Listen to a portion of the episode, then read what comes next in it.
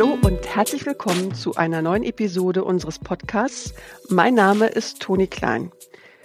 Heute werden wir das Thema digitale Zusammenarbeit in der Industrieversicherungsbranche etwas näher beleuchten. Und meine beiden Gäste haben beide einen äh, eher mathematischen naturwissenschaftlichen Hintergrund und sind Experten für Digitalisierungsprojekte in der Industrieversicherungsbranche. Zum einen als Business Analysten, zum anderen als Projektleiter. Und ich begrüße herzlich Maria Oganian und Bernhard Klett, beide von MGM Technology Partners. Hallo. Hallo, Hallo Toni. Ich freue mich auf das Gespräch. Ich auch. Ich freue mich. Ich freue mich auch. Und wir duzen uns, weil wir kennen uns schon eine Weile. Äh, ich starte gleich mal mit der ersten Frage, beziehungsweise um das mal so ein bisschen einzugrenzen. Äh, digitale Zusammenarbeit bedeutet ja, dass mehrere Parteien oder Partner miteinander arbeiten und äh, die Industrieversicherungsbranche ist teilweise ja schon sehr komplex. Es gibt viele Player. Äh, wenn wir heute darüber sprechen, haben wir uns vorher geeinigt, benutzen wir das Wort Marktpartner. Äh, und äh, Bernhard, ich wollte einfach mal dich fragen, wenn du das Wort Marktpartner hörst, woran denkst du denn dann auch aus deiner täglichen Arbeit heraus? Mhm. Ähm, also prinzipiell denke ich erstmal dran, dass es natürlich die Risikoträger gibt. Ähm, wir haben auf der anderen Seite dann eben auch Makler und ähm, in einigen Fällen gibt es dann auch nochmal die Möglichkeit, dass es einen Assekurateur gibt, der dann eben bestimmte ähm, Underwriting-Vollmachten eben von den Risikoträgern bekommt. Ähm, das sind grundsätzlich erstmal so diese drei Gruppen, die ich sehe. In der Praxis könnte man es natürlich jetzt noch weiter aufspalten und sagen, okay, äh, ein Rückversicherer zum Beispiel arbeitet nochmal ein bisschen anders als ein Versicherer und bei den Rückversicherungsmaklern ist es ähnlich, aber grundsätzlich würde ich sagen, dass wir die drei Gruppen haben. Also was mir jetzt noch spontan dazu einfällt, äh, man hätte noch den Versicherungsnehmer, der auch ein ähm, Marktpartner sein kann. Und ähm, ja, im ganz speziellen Fall, wenn man verschiedene Abteilungen innerhalb von, von einer Firma oder von einem diesen Partner, also innerhalb von Maklerhäusern äh, oder Risikoträgerhäuser hat, dass es so auch so Inhouse-Marktpartner sein können. Also ganz komplex, weil ja auch ähm, dann ja Makler auch mit anderen Maklern zusammenarbeiten, mit mehreren Versicherern. Und äh, bei der digitalen Zusammenarbeit, da habt ihr auch beide als äh, Projektmitarbeitende und auch Projektleiter viel Erfahrung. Ähm, was, wie würdet ihr denn digitale Zusammenarbeit definieren? Ist das schon, äh, dass man miteinander End-to-End-Prozesse teilt oder wie würdet ihr das äh, einordnen, so von den äh, Leveln, was, was man digital miteinander tun kann? Also ähm, genau, es gibt ja verschiedene Abstufungen. Wenn man jetzt auf digitale Zusammenarbeit schaut, ähm, könnte man ja ganz banal anfangen und sagen, ja, so eine E-Mail oder ein Telefonanruf ist schon mal irgendwie eine digitale Zusammenarbeit, ähm, was aber so ja ganz unstrukturierte Daten sind, die man miteinander austauscht. Dann gibt es irgendwie eine nächste Stufe, mh, hm, zum Beispiel Excel-Sheets, wo es schon ein bisschen strukturierter zugeht, aber auch noch nicht so ganz digital, ähm, wenn man da Excels hin und her schickt. Und dann kommen wir schon in die, ja, in die stärkere Digitalisierung, wenn zum Beispiel ähm, ja, Portal oder Webseiten, also sogenannte Digital Points of Sales, ähm, wo dann wirklich auch schon strukturiert Daten ausgetauscht werden, äh, wo Marktteilnehmer miteinander reden können und ähm, ja, sich austauschen können. Genau, und dann gibt's auch bis noch einen Schritt weiter, wo man wirklich komplette Systeme miteinander reden, ähm, vielleicht auch irgendwie äh, wirklich Synchronisationen stattfinden. Also das zum einen mit den digitalen Zusammenarbeit und zum anderen, wenn man ja ja dieses End von digitale End-to-End-Prozesse spricht, das ist ja, da geht's ja dann eher darum, wie die Ausbaustufe von der Digitalisierung ist. Also ähm, wie viel von dem Prozess wirklich digital abläuft. Ist es wirklich der komplette Prozess von Anfang bis Ende oder ist es vielleicht nur ein Teil, wie zum Beispiel ein Angebot kann digital gerechnet werden oder ein Angebot und die Police können digital abgeschlossen werden. Und das sind dann die verschiedenen Ausbaustufen. Und ja, ähm, je nachdem, was man vorne Anfang und Ende definiert, kann man dann von End-to-End-Prozessen ähm, sprechen. Äh, andere Gäste im Podcast haben auch gesagt, ja, äh, PDFs hin und her schicken ist jetzt für mich keine Digitalisierung. Würdet ihr sicherlich auch zustimmen, oder? Ja, ich finde, das war ein ganz wichtiger Punkt äh, in dem, was Maria auch gerade eben gesagt hat. Oft ist es so, es gibt natürlich irgendwie einen bestehenden Prozess in den Unternehmen und der erste Gedanke, den zu digitalisieren, ist halt erstmal, dass man guckt, okay, was sind die einzelnen Schritte und was gibt's dann irgendwie für ein digitales Analogon dazu? Und dann ist es zum Beispiel sowas wie, dass man eben keinen Brief mehr schickt, sondern schickt man irgendwie was per E-Mail oder ein Dokument wird eingescannt und solche Sachen und ähm, man könnte jetzt natürlich sagen, okay, ja, in irgendeiner Form ist es dann digital, aber es erfüllt erstmal noch nicht das, was, äh, was sich die Menschen von der Digitalisierung erhoffen. Sondern vielfach geht es ja wirklich darum, dass man dann irgendwie Effizienzsteigerungen hat, dass man Kosteneinsparungen hat. Ähm, und da geht es eben einfach viel darum, dass die Daten nicht einfach nur im System sind, sondern dass sie eben auch in einer strukturierten Weise vorhanden sind, äh, sodass sie dann eben auch automatisch weiterverarbeitet werden können. Und das sind dann wirklich die Stellen, wo wir dann eben auch sehen, dass da wirklich ähm, die Effizienzsteigerung auch da ist. Wenn Prozesse, wo dann eben vorhin verschiedene Personen dran arbeiten mussten, irgendwie Sachen abtippen mussten, was einscannen müssen, abspeichern, wie auch immer, äh, wenn das dann alles eben nicht mehr notwendig ist. Oder auch diese Absprachen, die wir irgendwie teilweise sehen zwischen Kollegen oder auch zwischen verschiedenen Marktpartnern, ähm, dass die eben so ja, technisch umgesetzt wurden, dass es dann eben nicht mehr nötig ist, dass man als Mensch da wirklich noch was machen muss. Das ist eigentlich, ähm, das ist dann wirklich, sage ich mal, das, was Maria gerade eben als so, so eine weitere Ausbaustufe beschrieben hat von der Digitalisierung. Mhm. Aber wenn wir heute miteinander sprechen, dann meinen wir nicht Mensch-Maschine-Schnittstelle, sondern eigentlich Schnittstellen dann im Kontext Maschine mit Maschine, beziehungsweise System mit System, beziehungsweise ähm, Software oder Applikationen mit einer anderen Software. Jetzt äh, gibt es ja Schnittstellen nicht nur äh, zwischen hm, externen Marktpartnern, also Partnern außerhalb des eigenen Unternehmens, sondern auch ähm, möglicherweise auch im Unternehmen. Das habt ihr mir erzählt, trifft ja auch in der Praxis häufig zu. Also Klassiker ist äh, Underwriting-Systeme mit Claim-Systemen. Wie, äh, wie ist da eure Erfahrung in der Praxis? Werden da auch Schnittstellen gebaut oder wie kommunizieren diese Abteilungen dann technisch miteinander? Äh, außer vielleicht mit E-Mail? Ja. Äh, vielleicht als kurz, bevor wir in die Frage tiefer einsteigen, also einfach nur um die, um die Zuhörer alle mitzunehmen. Ähm, was genau ist eigentlich eine Schnittstelle? Mit der Frage würde ich vielleicht ganz kurz anfangen, mhm, bevor wir dann gleich zu deiner Frage kommen, Toni. Ähm, grundsätzlich ist es erstmal so, also wenn ich als Mensch mit einem Computer spreche, dann gibt es eben eine Nutzeroberfläche und da habe ich die Möglichkeit, dem Computer zu sagen, was er machen soll. Oder der Computer kann mir sagen, was er jetzt gerade von mir braucht an Daten zum Beispiel. Ähm, das ist eben eine Form von Schnittstelle, eben die Schnittstelle zwischen dem Nutzer und dem Programm. Ähm, was wir häufiger meinen mit einer Schnittstelle, ist dann eben wirklich eine technische Schnittstelle, wo dann ein Computerprogramm oder ein Computer mit einem anderen Programm spricht. Ähm, und da ist es eben einfach so, dass da eben ja wohl definiert ist, wie die eben Daten austauschen können, was es irgendwie für Möglichkeiten gibt, dass man irgendwie Daten in einem anderen System ähm, neu anlegt, überschreibt oder einfach nur abfragt und solche Sachen. Und das sind eigentlich die Schnittstellen, mit denen, mit denen wir dann eben im Alltag sehr viel zu tun haben. Mit den Nutzeroberflächen natürlich auch, aber normalerweise, wenn wir von der Schnittstelle sprechen, dann meinen wir eigentlich vor allem diese technischen Schnittstellen, also diese sogenannten APIs, die es dann eben gibt. Und die sind auch das, was uns dann eben ermöglicht, dass wir dann eben die Prozesse automatisieren können, dass Daten zwischen Systemen ausgetauscht werden können und so weiter. Mhm.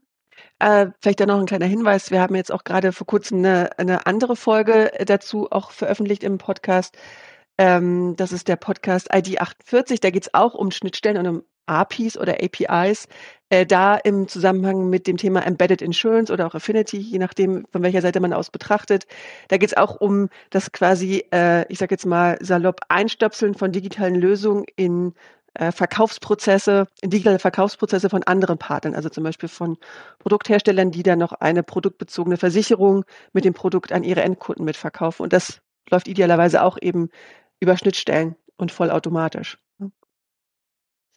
Aber jetzt würde ich gerne nochmal auf meine ursprüngliche Frage zurückkommen, nämlich mhm. Inhouse-Kommunikation, die, die digitale Zusammenarbeit innerhalb von einem Unternehmen, also einem Versicherer oder einem Makler. Wie sind da äh, eure Erfahrungen äh, zu diesem Thema Schnittstellen oder auch Zusammenarbeit? Mhm. Ich kann mal mit einem kleinen Beispiel anfangen und dann würde ich, glaube ich, an dich weitergeben, Maria, weil ich weiß, dass ihr da irgendwie in einem von deinen Projekten, dass ihr da irgendwie einen sehr schönen Prozess äh, eingebaut habt.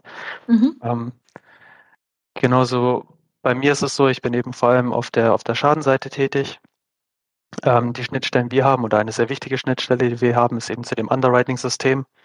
Ähm, das fängt bei uns dann eben tatsächlich damit an, dass wenn wir die Schadenanlage machen, äh, dass wir dann eben gern prüfen möchten, okay, macht es überhaupt Sinn, diesen Schaden so anzulegen? Also gibt es zu diesem Schaden einen gültigen Vertrag? Ist der Vertrag zu dem Schadendatum gültig? Ähm, hat er dann auch die richtige Deckung, dass diese Art von Schaden überhaupt im Prinzip gedeckt sein kann?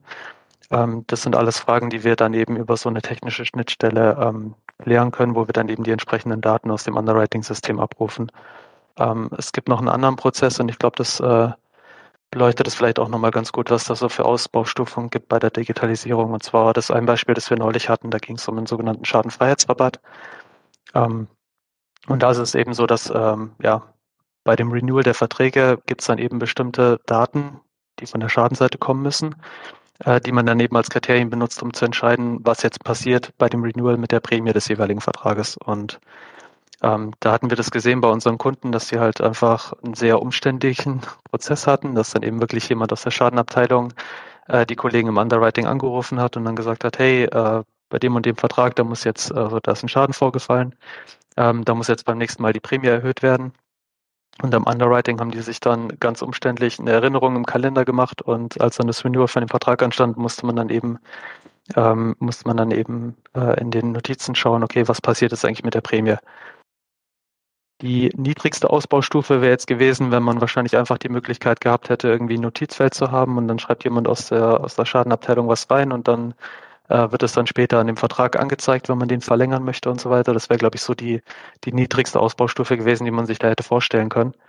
Ähm, was wir jetzt tatsächlich gemacht haben, ist einfach, dass wir da wirklich eine technische Schnittstelle umgesetzt haben, die dann eben wirklich die entsprechenden Daten aus dem Vertrag abruft und dann eben beim Renewal kann das System dann automatisch entscheiden, was mit der Prämie passieren soll.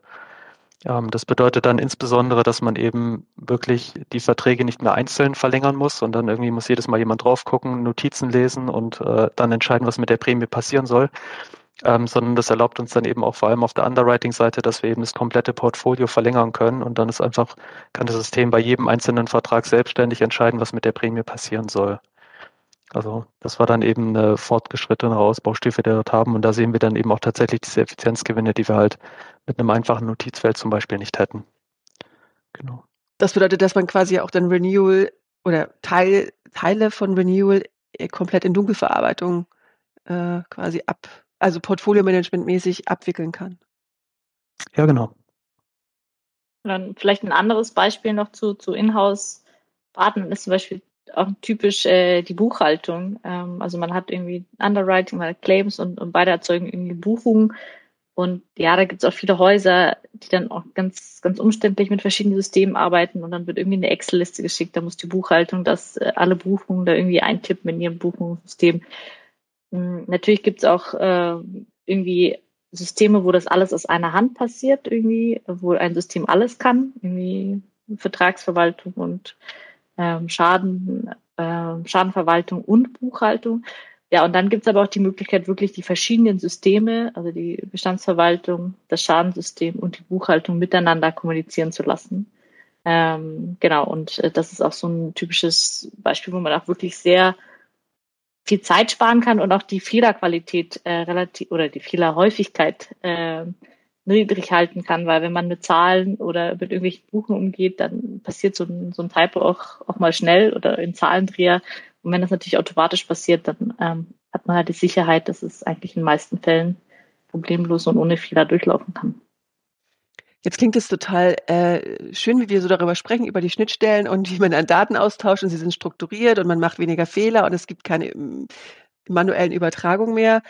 Aber wir wissen ja auch aus der Praxis, dass das äh, nur die eine, eine Teil der Wahrheit ist und der andere ist eben, dass es auch äh, vermutlich relativ teuer ist, solche Schnittstellen zu bauen. Ähm, und dann ist es ja oft nicht, oder nee, es ist nie damit getan, dass es einfach nur gebaut wird, sondern es muss ja auch leben, es muss angepasst werden. Ähm, habt ihr da so in eurer, also könnt ihr da so aus dem Bauch heraus sagen, was sind so ganz grob einfach so Vor- und Nachteile von diesen Schnittstellen aus eurer Sicht? Vielleicht Bernhard? Ähm, einen ganz wichtigen Teil hast du eigentlich gerade schon genannt, Toni. Also die Schnittstellen, das ist in der Tat so, dass in der Praxis, äh, dass die oft aufwendig sind. Der aufwendige Teil ist aber meines Erachtens nicht so sehr, diese Schnittstelle einmal zu bauen, sondern wie du es gerade eben schon gesagt hattest, Toni, ist es wirklich so, dass, äh, dass diese Schnittstellen sich mit der Zeit weiterentwickeln. Also oft ist es so, dass es dann eben noch ähm, weitere Informationen gibt, die angefragt werden oder die werden in einer anderen Struktur abgefragt und so weiter. Ähm, das ist eigentlich viel eher der Grund, den wir sehen. Und dann ist es zum Beispiel so, also wir hatten vorhin gesagt bei der Schnittstelle, dass es eben einfach dann so ein fest definiertes Format gibt, in dem Daten ausgetauscht werden können, in dem Abfragen äh, getätigt werden können. Und jetzt ist es natürlich so, wenn ich verschiedene Marktpartner habe, die dann irgendwie sich darauf verlassen, dass diese Schnittstelle eben auf eine bestimmte Art und Weise funktioniert, die haben dann ihre eigenen Arbeitsprozesse darauf aufgebaut. Und jetzt ist es so, wenn ich jetzt was an dieser Schnittstelle ändern möchte, dann reicht es nicht einfach nur die Schnittstelle zu ändern, das ist der kleinere Teil der Arbeit, ähm, sondern es ist eben so, dass wir dann diese ganzen Folgeeffekte noch sehen. Dass dann eben bei allen, die ihre Arbeitsprozesse darauf aufgebaut haben, dass sie unter Umständen dann eben auch ähm, nochmal ihre eigenen Systeme anpassen müssen. Und das ist eigentlich der Teil, der das, äh, der das sehr komplex machen kann. In dem Moment, wo so eine Schnittstelle von anderen genutzt wird, ähm, wird es auf einmal sehr viel aufwendiger, da äh, diese Schnittstelle nochmal anzupassen, weil es eben alle, ja, alle anderen Systeme gibt, die dann eben implizit Erwartungen haben daran, wie diese Schnittstelle funktioniert. Ähm, und da sehen wir das in der Praxis dann oft, dass es dann auf einmal nötig ist, äh, dass man nicht nur eine Version dieser Schnittstelle hat, sondern vielleicht auch noch eine ältere Version, damit ähm, alle, die die ähm, Schnittstelle benutzen, auch die Möglichkeit haben, erstmal ihre Systeme anzupassen an die neue Version. Ähm, und ja, damit es eben keine Lücken gibt in der Verarbeitung. Also dass sie eben weiterhin diese Schnittstelle nutzen können, bis sie dann eben wirklich in der Lage sind, auf die neuere Version umzuswitchen. Ähm, und das sind eigentlich die Sachen, wo wir das viel häufiger sehen, dass dann eben wirklich die großen Aufwände damit verbunden sind. Ähm, das Ganze in-house zu machen, also zwischen den eigenen Systemen, das ist tendenziell ein bisschen einfacher, weil es einfach ja, weniger Absprachbedarf ist oder der ist einfach, äh, ja, diese Kollaboration ist einfach leichter an der Stelle, ähm, sich im eigenen Unternehmen abzusprechen, als wenn man jetzt äh, mit verschiedenen externen Partnern zusammenarbeitet. Das macht es natürlich deutlich schwieriger, dann nochmal Anpassungen zu machen an der Schnittstelle. Das ist mein Stichwort. Äh, wenn man, so, wenn man, wenn man seine Partner zusammenbringen will, äh, datentechnisch, äh, um gemeinsam äh, Vertrieb zu machen und Policen zu verkaufen und Risiken zu decken. Äh, wer bezahlt denn dann die Schnittstellen? Also man sagt immer so, ja, dann wir laden unsere Partner ein, auf die Plattform zu kommen. Aber wie ist denn das äh, in der Praxis bei euch? Also gibt es da Diskussion oder wird es dann geteilt oder ähm, habt ihr dazu irgendwelche praktischen Erfahrungen schon gemacht? Also ich glaube, es gibt ganz unterschiedliche äh, Kooperationsmodelle. Also genau wie du sagst, äh, man teilt sich die Kosten oder der eine äh, Partner übernimmt die Kosten wegen irgendwie, weil es für ihn auch mehr Vorteile bringt oder aus Marketinggründen oder sonstigen. Also ich glaube, da gibt es ganz, ganz unterschiedliche Zusammenarbeitsmodelle. Ähm, das kann man super schall auch gar nicht, glaube ich, gar nicht beantworten, was wohl die beste äh, nee, nee, klar. ist ja. oder so. Wenn wir jetzt mal von der Inhouse-Sicht auf die Sicht der Marktpartner wechseln, die tatsächlich äh, extern miteinander arbeiten, also Makler mit Versicherern, Assekurateuren mit Maklern, äh, vielleicht auch äh, Versicherungsnehmer mit, Versi mit äh, Versicherern oder Risikoträgern selber, stelle ich mir es relativ kompliziert vor, und das ist das, was du und ihr beide gerade auch gesagt habt, dort Schnittstellen miteinander zu definieren. Was würdet ihr denn sagen, wie muss eine Geschäftsbeziehung sein zwischen zwei Partnern, Marktpartnern, damit sowas funktionieren kann? Was sind da eure Erfahrungen, Maria? Also, ja, ich glaube, im ersten Schritt ist, beide Parteien müssen irgendwie daran Interesse haben. Also ich glaube, es bringt nichts, äh, wenn der eine Partner möchte und der andere nicht, weil, äh, wie Bernhard auch gesagt hat, ja, der, der Kommunikations, die Kommunikationsbereitschaft muss wirklich da sein. Man muss wirklich sehr viel miteinander abstimmen. Man muss äh, vielleicht auch mal Kompromisse eingehen. Man muss ähm, abstimmen, was, welche Sachen können dunkel verarbeitet werden, äh, was gibt es für Regeln, die irgendwie KOs sind, wo man sagt, nee, das darf auf keinen Fall dunkel digital verarbeitet werden.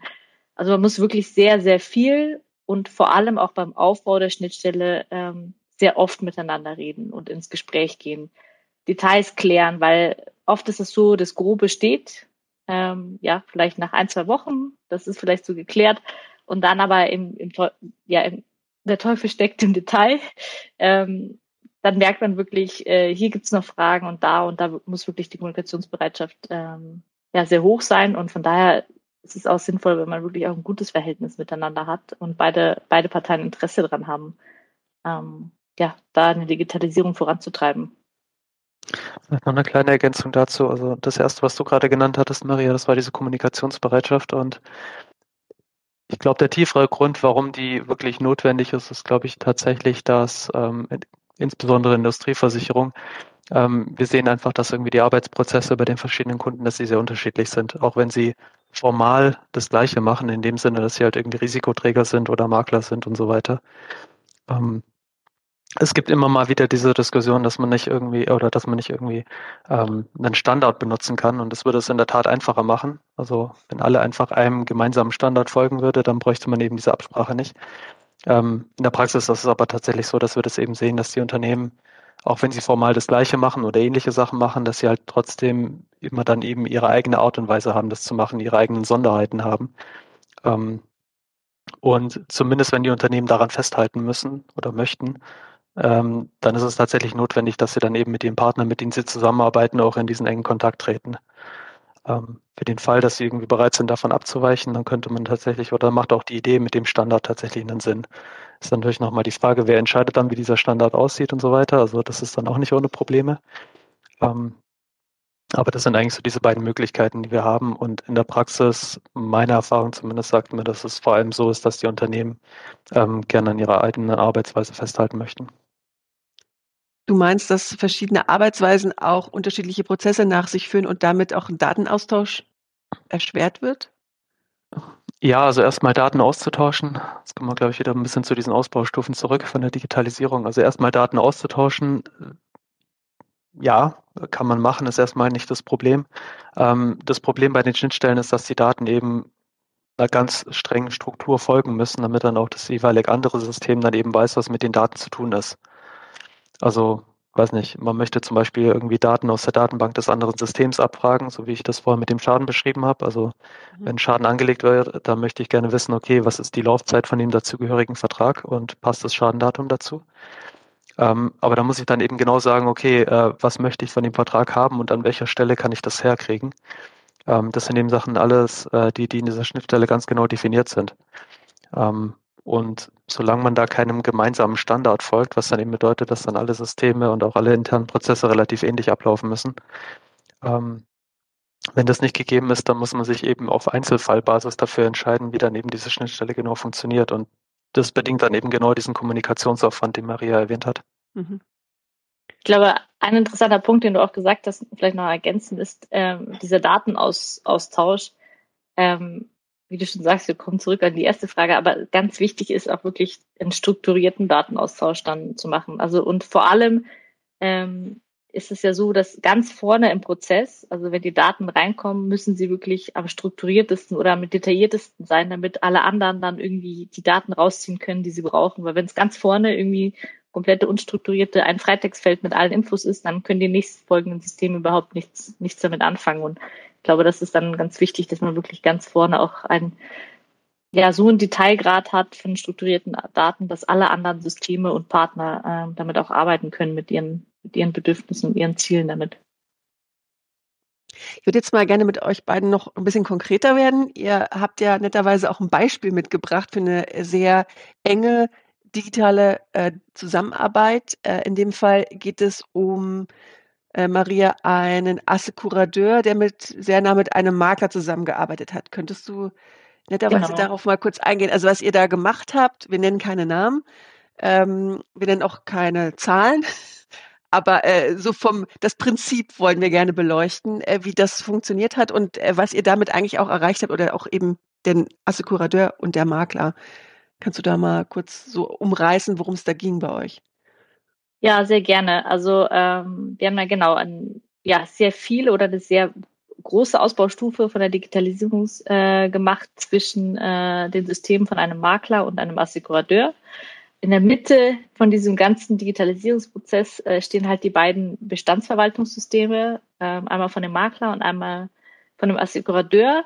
Äh, die führen jetzt ja eine bestimmte Versicherung für ein bestimmtes Produkt, ähm, auch wirklich äh, ja das gleiche Datenmodell haben, was es erlaubt, äh, wirklich die Daten synchron zu halten und äh, ja, mehr oder weniger live äh, ja ähm, die Daten auszutauschen. Also wenn beim Makler ein Vertrag entsteht, ähm, dass es dann irgendwie ja, Sekunden später, Minuten später dann im System äh, vom Assekurateur landet.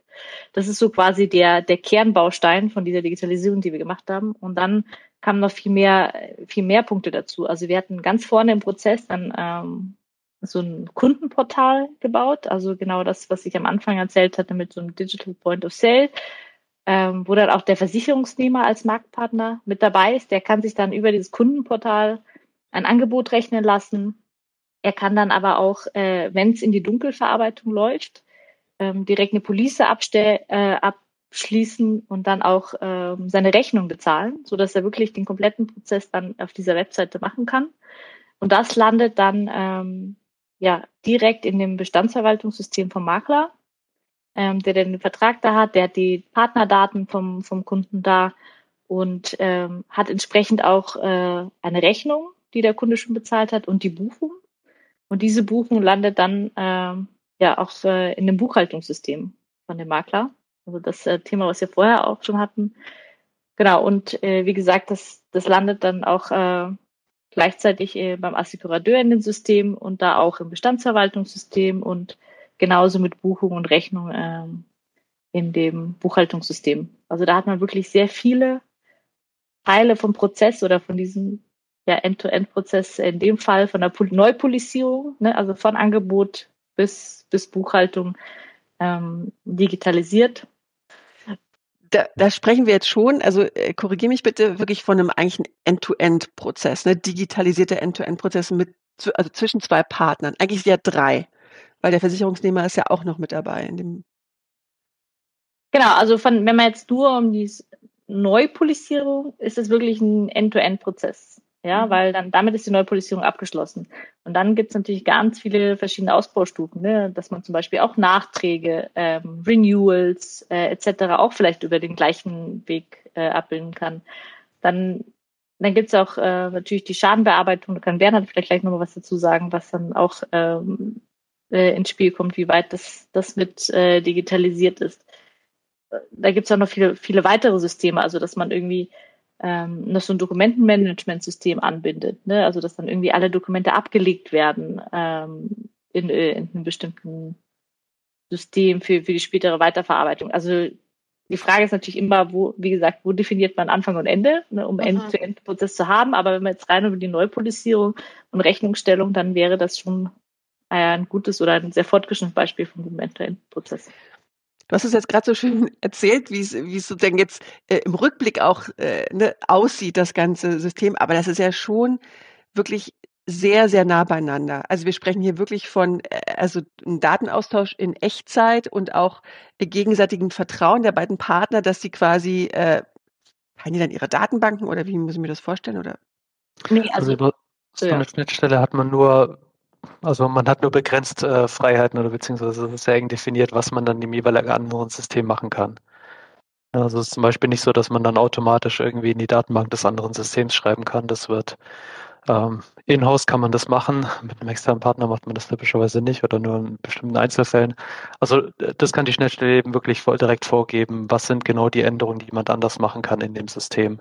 Welche Daten kann die Person abrufen, welche Daten kann die Person überschreiben, mhm. welche Daten können neu angelegt werden, ähm, welche Daten können gelöscht werden. Das, das ist alles äh, streng definiert in der, äh, in der Schnittstelle. Das ist nicht so, dass man da Tür und Tor öffnet für alles.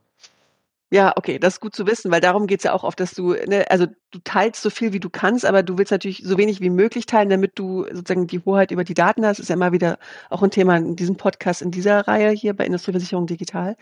Ähm, aber da sind jetzt so viele Aspekte drin gewesen. Also wir haben äh, sozusagen den Datenaustausch zwischen zwei Partnern, der strukturiert erfolgt, der sogar synchron fast erfolgt. Wir haben die Anbindung von Dritten, also dem Versicherungsnehmer, in dem Fall könnte das auch Gewerbekunden sein, die äh, quasi äh, sich Deckungen besorgen. Wir haben E-Commerce-Anteile quasi mit der Bezahlung auch. Äh, das heißt, werden da auch richtige äh, Zahlungsanbieter und äh, wie nennt man das dann, ja, Zahlungsmechanismen äh, vorkommen, plus die Buchung, plus das Ganze dann wieder zurückgespielt in alle Systeme synchron.